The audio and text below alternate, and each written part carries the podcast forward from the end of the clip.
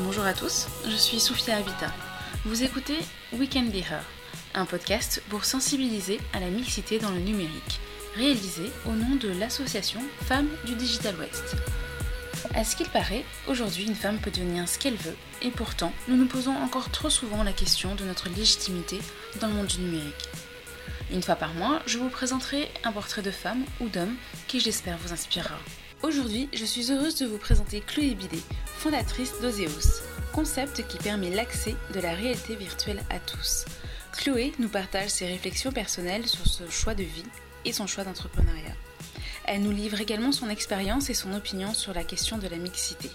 Cet épisode est un peu particulier car nous avons enregistré dehors sur un parapet en bas d'un immeuble. Chloé a eu la gentillesse et l'audace, on va dire, d'accepter ce challenge et d'accepter cette invitation. Je vous souhaite une bonne écoute.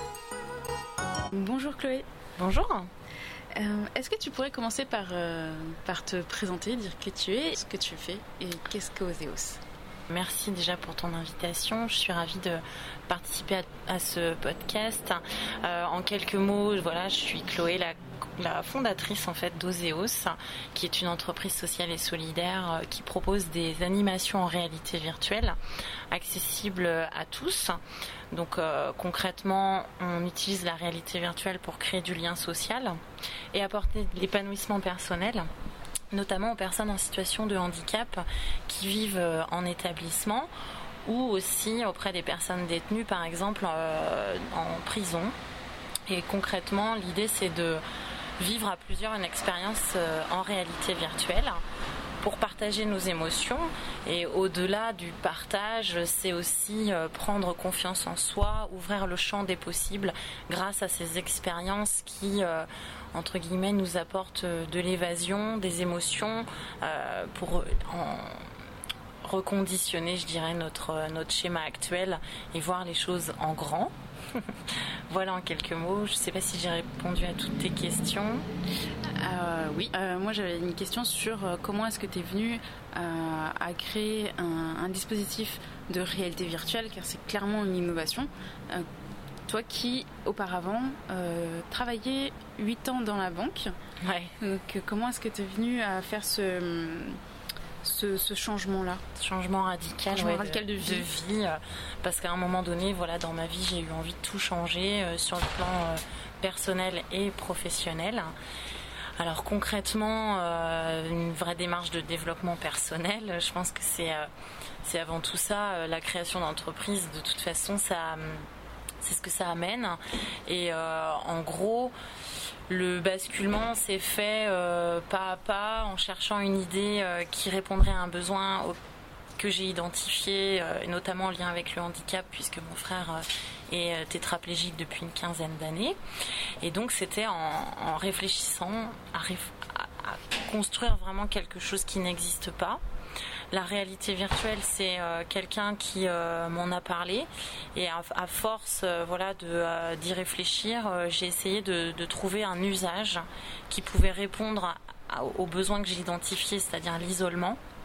Et là, en l'occurrence, la réalité virtuelle, elle est faite pour rentrer en communication avec des gens qui sont chez eux ou en établissement et qui vivent en fait dans l'isolement et qui sont peu peu en contact avec les autres euh, ou dans des situations de divertissement tout simplement. Donc l'idée, voilà, c'était d'allier ça euh, avec le, besoin que j'ai pu identifier. Donc clairement, la réalité virtuelle, c'est d'abord parce que quelqu'un m'en a parlé et que euh, autour de ça, je me suis dit, il faut, il faut creuser et trouver un moyen de, bah voilà, d'apporter ce d'apporter voilà ce peps dans le quotidien, des expériences sensationnelles, exceptionnelles et donner envie en fait de dépasser le virtuel. C'est-à-dire que pour moi c'est un vrai support, euh, un médiateur en fait. C'est vraiment comme ça que je le vois et, euh, et voilà pour répondre à la question. Pourquoi est-ce que tu as alors déjà qui quelqu'un m'en a parlé mais euh, qui qui, qui, en a parlé personne, qui, ouais. qui est cette personne là euh, moi je sais, parce qu'on en a parlé tout à l'heure, mais nos éditeurs euh, se audience, je pense, seraient curieux de savoir. Ok, donc en fait concrètement, euh, la première personne qui m'en a parlé c'est Florian, quelqu'un avec qui j'ai fait mes études, qui vit actuellement en Californie. Donc ça, c'est vraiment la première personne qui m'en a parlé. De là, je me suis dit bon, c'est un peu, ça fait un peu américain, etc. C'est un peu loin de moi et mon projet social. Euh, et puis en fait parce que j'avais cette démarche de développement personnel, j'étais coachée. Donc j'allais à la rencontre de ma coach euh, à peu près une fois par mois. Et je lui ai glissé voilà euh, cette idée de réalité virtuelle. Et concrètement voilà elle, m'a elle m'a vraiment invité à creuser euh, le sujet. Et, elle c'est voilà voilà comment l'idée est née entre guillemets. Et pourquoi l'entrepreneuriat? Pourquoi eh pas, pas autre chose pour changer de vie? Euh, parce qu'en fait, euh, ces huit ans voilà, dans, la banque, euh, ça m'a apporté voilà, sur le plan professionnel, ça m'a permis d'apprendre plein de choses. Mais vivre dans un, environnement dans lequel en fait j'étais pas en adéquation sur voilà vis-à-vis de mes valeurs bah, en fait au bout d'un moment ça me convenait plus et puis et puis il s'avère que c'est aussi un milieu qui est dirigé par les hommes et que concrètement à un moment donné il y a eu des situations euh, qui font qu'on euh, se dit bon bah tout ça ça n'arrive pas pour rien, il faut que je parte et j'ai autre chose à faire.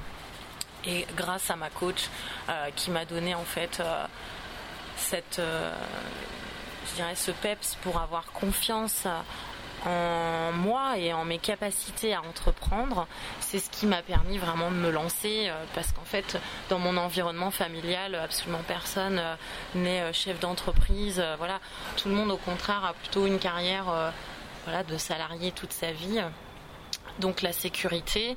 Et en fait, j'avais besoin aussi euh, bah, d'un soutien que je trouvais pas forcément euh, dans mon cercle proche. Et donc, euh, c'est là que ma coach m'a vraiment permis en fait de croire que c'était possible. Donc, tu as cru en toi, mais est-ce que as... ça t'a pas fait peur ce changement presque, presque radical de lâcher un cocon, de lâcher une sécurité, notamment financière? Hum. Financièrement, j'avais j'avais des économies. C'est aussi ce qui m'a permis de me lancer dans cet entrepreneuriat, puisque euh, le fait d'avoir ne serait-ce qu'un apport financier et puis d'avoir quelques réserves. Euh, après peur, euh, je dirais que c'était presque viscéral. Il fallait que je change en fait. Il fallait que je prenne que je reconstruise toute ma vie en fait. J'avais tout, tout à refaire et, euh, et finalement ce qui m'aurait fait peur c'était plutôt de rester dans le schéma dans lequel j'étais euh, qui en fait s'avérait être euh, enfermant.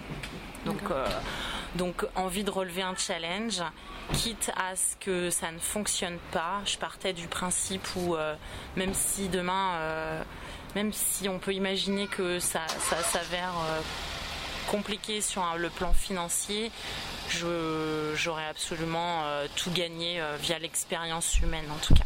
Voilà, c'est surtout très très enrichissant et, euh, et c'est ça le réel gain.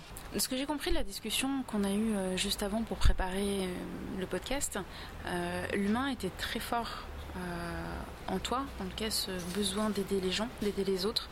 J'ai une question. tu disais que c'était viscéral, mais qu'est-ce que tu voulais faire quand tu étais petite je voulais, je voulais rebondir là-dessus, mais je trouve ça tellement intéressant euh, par rapport à ce que tu fais aujourd'hui et au développement personnel dont tu parlais. Ouais, alors en fait, concrètement, quand j'étais petite, c'est euh, ma mère m'a permis de m'en souvenir. Voilà, il y a quelques quelques temps, euh, je parlais voilà d'être médecin du monde, d'aller aider les enfants dans les pays du tiers monde notamment, et en fait quand ma mère m'a rappelé ça, je me suis dit ok bon, euh, je viens de quitter mon job, je ne sais pas exactement dans quoi je me lance, mais je crois qu'il faut que je vive une expérience avant d'entreprendre quoi que ce soit, et que justement je me reconnecte. Euh, à cette petite fille euh, intérieure dont on parle beaucoup en développement personnel forcément et, et là oui donc du coup c'est via une expérience d'un mois au Togo dans un orphelinat où j'ai pu vivre je dirais une expérience qui m'a permis de me reconnecter à moi et de me d'apprendre à mieux me connaître, à sortir de ce contexte euh, dans lequel j'évoluais depuis quelques années. Et euh, en fait,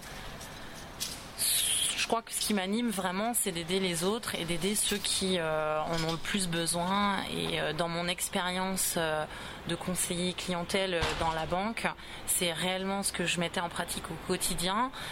sauf que bah, la banque, elle n'est pas faite pour ça. Elle n'a pas euh, clairement, ma direction n'était pas vraiment d'accord. Donc, euh, l'idée, c'était de se dire, euh, bah, moi, ce que j'aime, c'est la relation client. J'adore vendre, j'adore être au contact des gens et découvrir voilà ce dont ils ont vraiment besoin. Et je me suis dit, bah, en fait, il faut que je vende un truc qui a du sens pour moi et puis que j'ai conçu en fait et, et, qui va me faire vibrer quoi. Voilà un peu le le cheminement. T'as lié tout ça dans, dans Zeus au final C'est ça, exactement. Et le handicap, parce que c'est ce que je vis depuis 15 ans aux côtés de mon frère et, et que tout ce qui nous arrive a du sens et que clairement cette expérience, elle m'a apporté plein de choses et qu'aujourd'hui j'ai envie, j'ai des messages en fait à passer euh, autour de l'inclusion, autour de la différence, autour de euh, l'acceptation de soi, du regard des autres et, euh, et j'ai mis tout ça dans Zeus. Le, thème du podcast, c'est euh, la mixité dans, dans le numérique. Est-ce que tu peux me parler de ton expérience en tant que femme dans la réalité virtuelle et aussi dans, dans le monde de l'entrepreneuriat? Est-ce que est-ce qu'il était difficile en tant que femme d'avoir euh, du soutien financier euh, tout d'abord?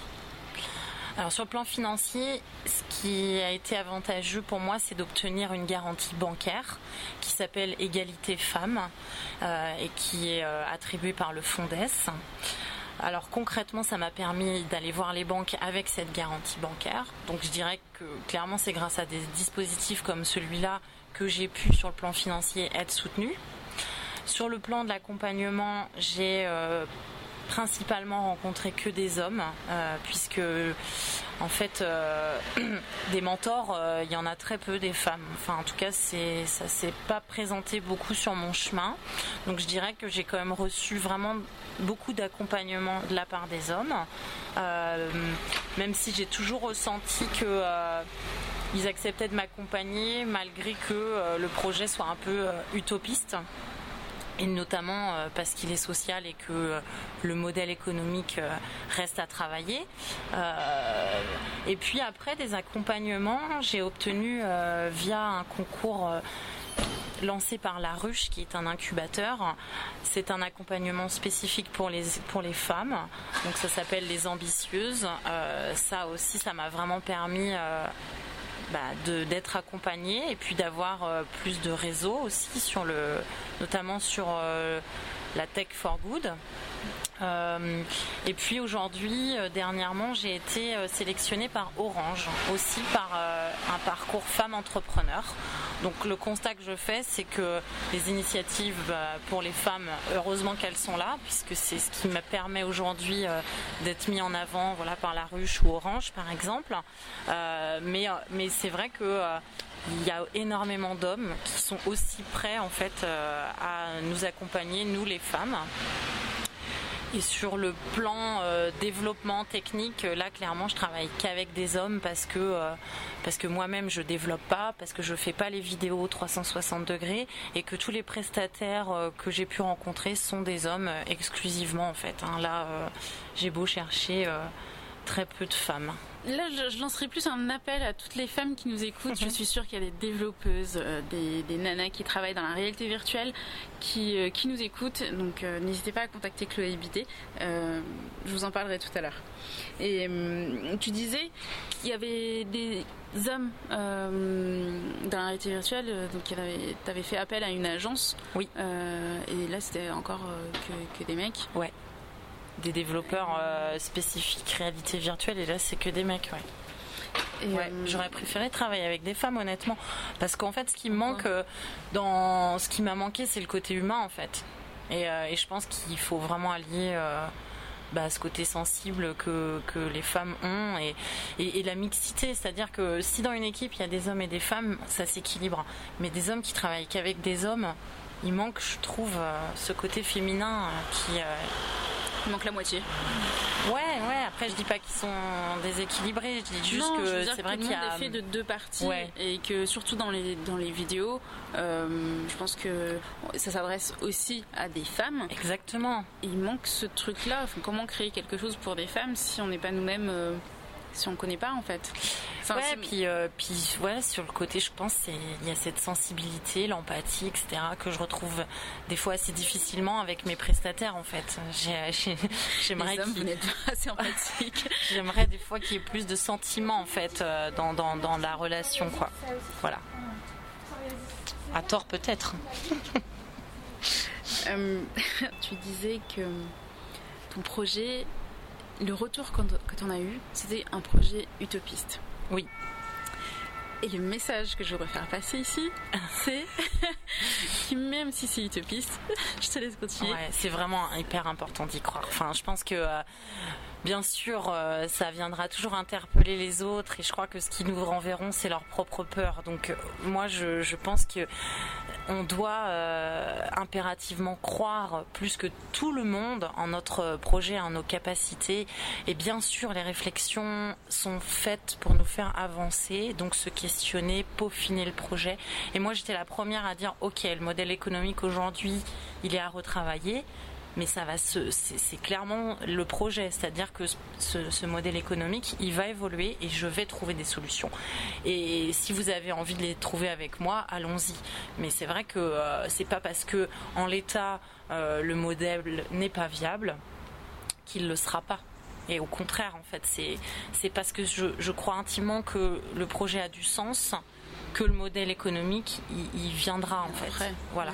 Mais sinon, tu aurais tout lâché en fait. Sinon, j'aurais rien fait. Ouais, clairement, sinon, j'aurais, j'aurais même pas commencé. Je ou clairement j'aurais fait euh, j'aurais monté une association et puis euh, je l'aurais fait bénévolement sur mon week-end quoi et clairement c'était pas ce que j'avais envie euh, j'avais envie de créer un vrai projet professionnel et d'emmener une équipe en fait avec moi j'ai pas envie de, de travailler seul j'ai envie de collaborer pour moi c'est ce qui m'anime c'est mettre en relation toutes ces personnes et, et qu'ensemble on crée de belles choses quoi voilà je vais revenir sur le, mot équipe.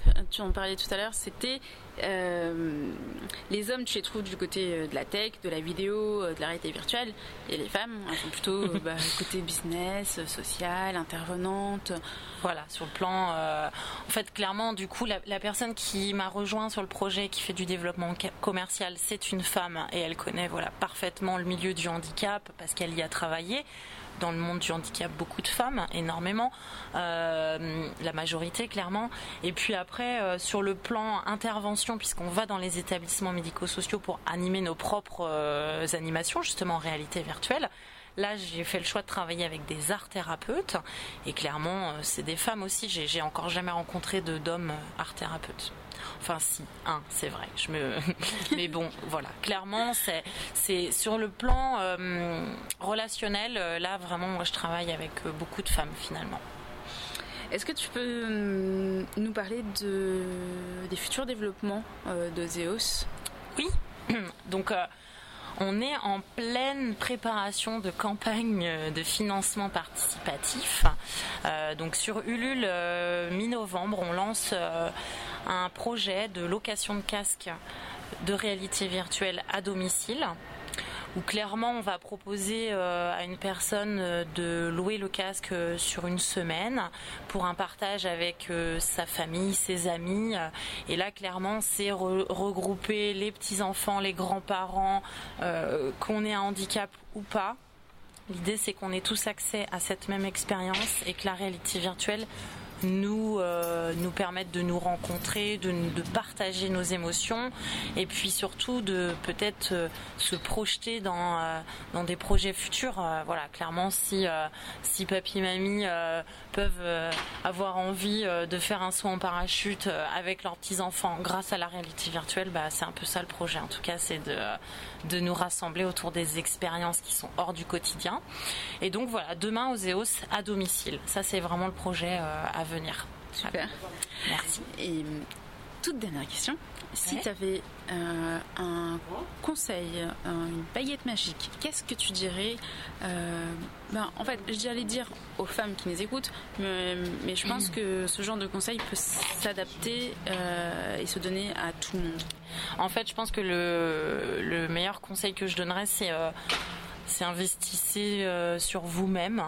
Prenez le temps pour vous d'apprendre en fait à qu'est-ce qui vous fait vibrer, qu'est-ce qui vous anime? Euh, voilà, j'aurais presque envie de parler de mission de vie parce que je pense vraiment, euh, voilà, je pense vraiment que le plus important, il est là et qu'après tout s'équilibre.